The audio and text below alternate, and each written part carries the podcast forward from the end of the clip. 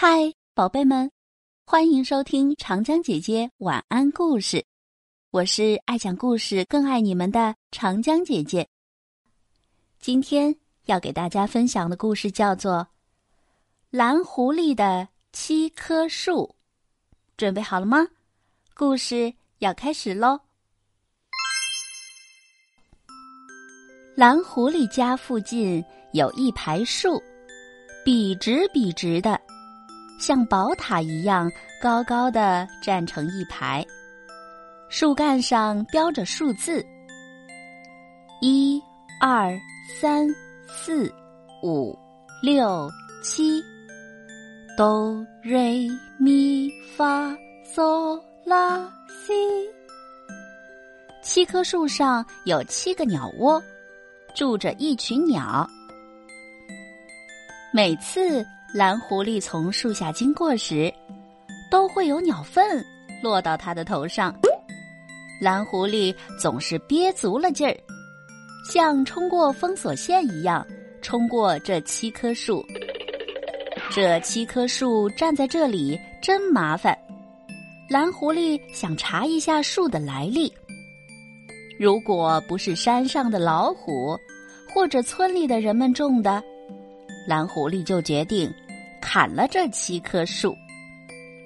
结果，树的来历让蓝狐狸很吃惊。这些树居然是蓝狐狸的爷爷种下的。也就是说，这七棵盛产鸟粪的树是我的。蓝狐狸远远的望着这七棵树，不相信的问自己。是的，这是蓝狐狸家的树。蓝狐狸决定砍树。他想用这七棵树造一间木头房子，还要有木床、木桌子、木椅子。哦，那一定是一间温暖的、充满了树木清香的房子。蓝狐狸越想越快乐，他取出锯子。斧子、绳子、铲子、刨子，七棵树上的鸟儿们慌张的叫着。它们在这里出生，学会飞翔，长成大鸟，又生出鸟宝宝。所以蓝狐狸来的时候，它们一起用鸟粪袭击它。谁要破坏我们的家，谁就是这样的下场。这是我的树。蓝狐狸辩解说：“你们这些不讲卫生、不讲理的鸟，你们等着，明天我还会来的。”第二天，蓝狐狸又取出锯子、斧子、绳子、铲子、刨子。当然，为了抵御鸟粪，他戴上了帽子，穿上了袍子。蓝狐狸来到树下。这次显得有些奇怪，他没有听见鸟叫。安静，安静的只有风吹树叶的声音。蓝狐狸拿出锯子，嘴里嘀咕着：“要锯下这些树，可不是一件容易的事儿。”哼，如果锯不倒，就要用斧子砍。呵呵，如果砍不倒，还要用绳子拉。嗯。树根还要用铲子挖出来，树的结疤要用刨子刨平。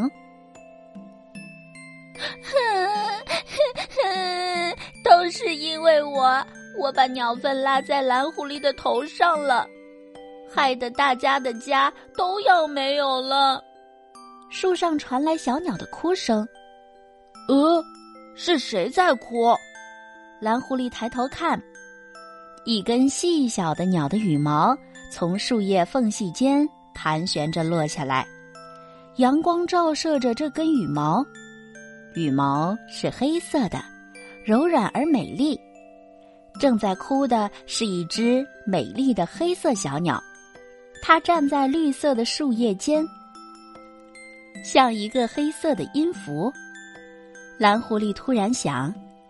为什么我想到这七棵树就想到鸟粪？我怎么从来没有想过美丽的羽毛欢乐的鸟叫。他突然不想要温暖清香的木头房子了，他收起锯子、斧子、绳子、铲子和刨子，然后憋足了劲儿，像冲过封锁线一样冲过这七棵树。他回头望着这七棵树，心中默默的数着：一、二、三、四、五、六、七。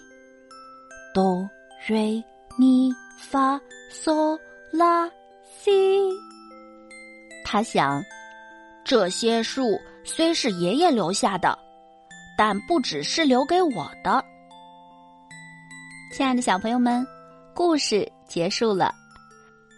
蓝狐狸把树留下了，也留下了美好的生活。因此，我们要学会换位思考，学会理解别人。今天的故事《蓝狐狸的七棵树》，作者是王一梅，选自《快乐读书吧》丛书《和大人一起读》一年级上。今天的故事时间就到这里结束了，我是长江姐姐，明天见，拜拜。